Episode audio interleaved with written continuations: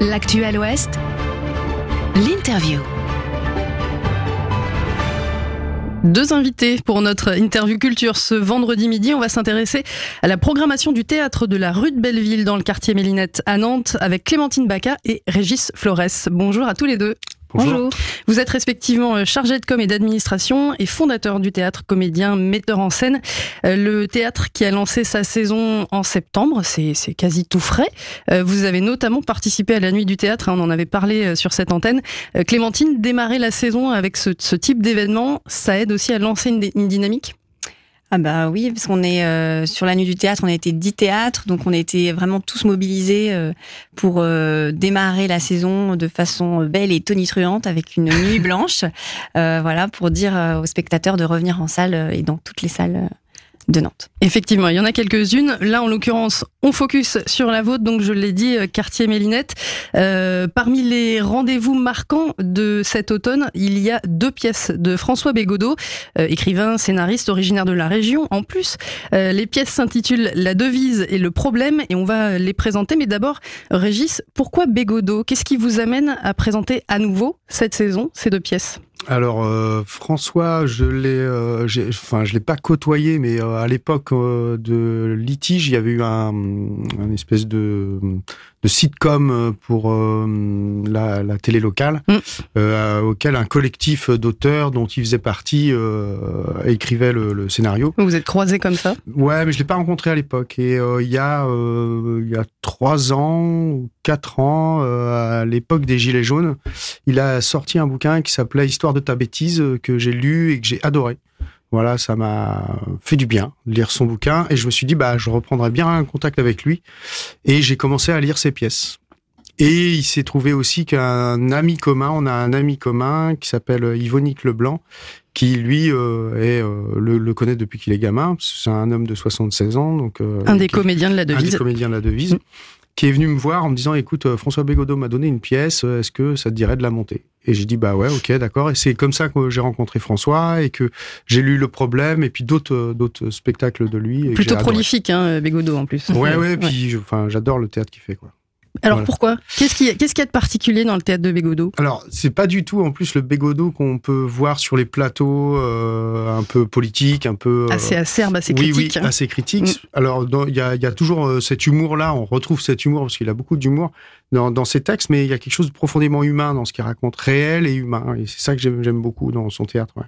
Euh, ces pièces, donc la devise et le problème, elles abordent vraiment deux problématiques ou questionnements différents. Elles sont dans des, des sphères totalement différentes. La devise, c'est un duo sur scène. Euh, un homme qui, si j'ai bien compris, doit aller parler de la République et de notre belle devise, liberté, égalité, fraternité, euh, auprès des plus jeunes. Et en fait, il est coaché par quelqu'un qui va le, le challenger sur le vrai sens de cette devise. Ouais, c'est-à-dire que euh, c'est une metteur en scène quoi, qui euh, qui travaille avec lui pour présenter cette euh, cette devise. Elle, bon, elle a pas très envie de, de parler de ça. Lui non plus. Ils savent pas comment aborder le sujet. Lui, il a préparé des choses et puis bah elle, remet en, enfin c'est pas qu'elle remet en question, mais ils se questionnent tous les deux sur le sens de la devise.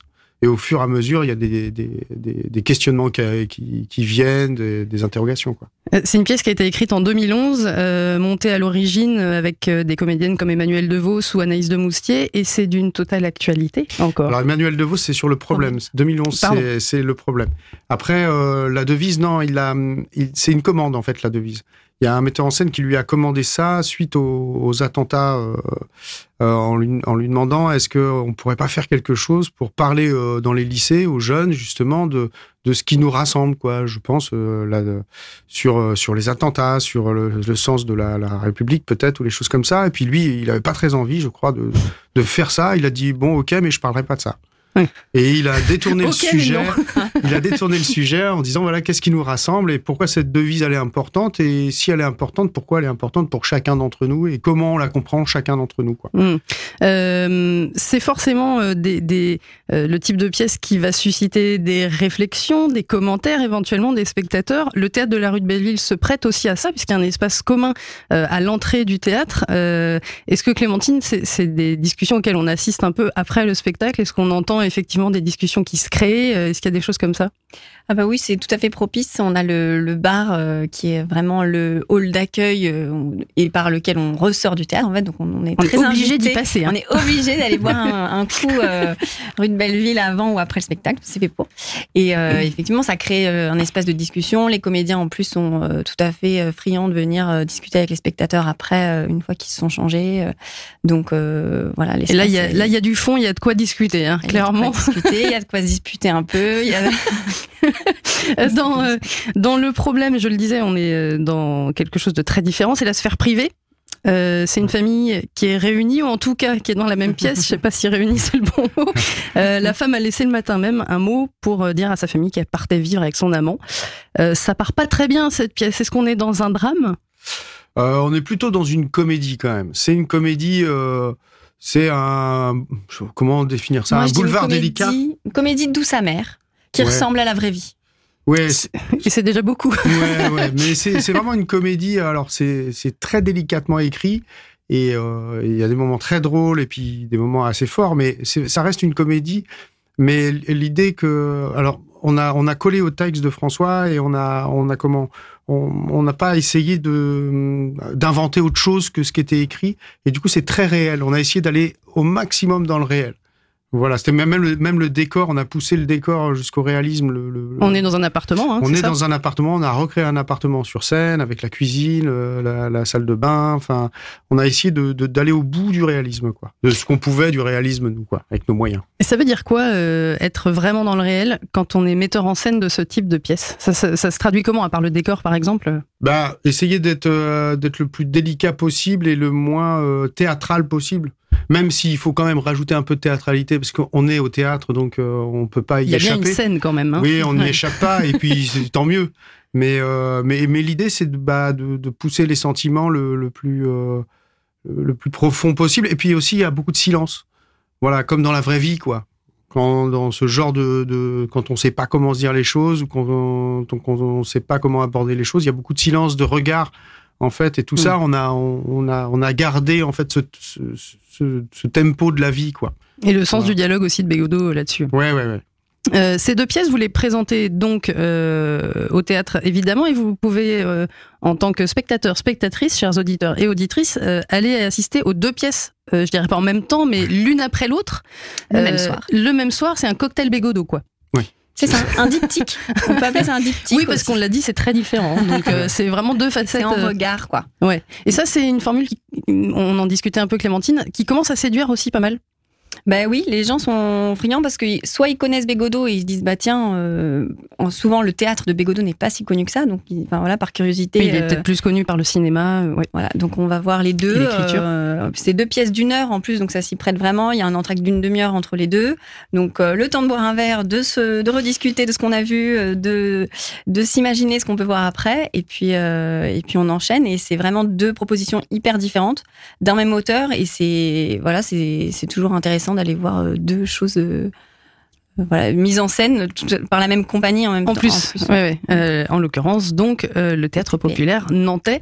Euh, rappelons que euh, sur ces soirées-là, il y a un tarif spécifique en plus hein, quand on va voir les deux bégodos en même temps. à venir également au programme chez vous, octobre et novembre, il y a dans ta gueule un art de vivre à la terrienne. Ça, c'est une création de la compagnie nantaise La Tribouille. C'est mis en scène par David Humeau. Et puis il y a également un seul en scène, Julien Cotreau, le solo. Julien Cotreau, c'est un ancien du Cirque du Soleil donc on est dans, un registre assez différent là. Oui, je crois qu'il a tourné 12 euh, ans avec le Cirque du Soleil au début de euh, quand il a commencé. Après, il a il a enchaîné avec un spectacle qui s'appelait Imagine-toi, avec lequel il tourne depuis. Il a eu un Molière, je crois, en 2007. Et il a tourné, et il tourne encore, je crois, ce spectacle. Donc, il a joué plus de 1000, 1200 euh, fois à travers le monde. Parce que c'est un spectacle, c'est un, c'est un artiste qui, qui ne prononce aucun mot.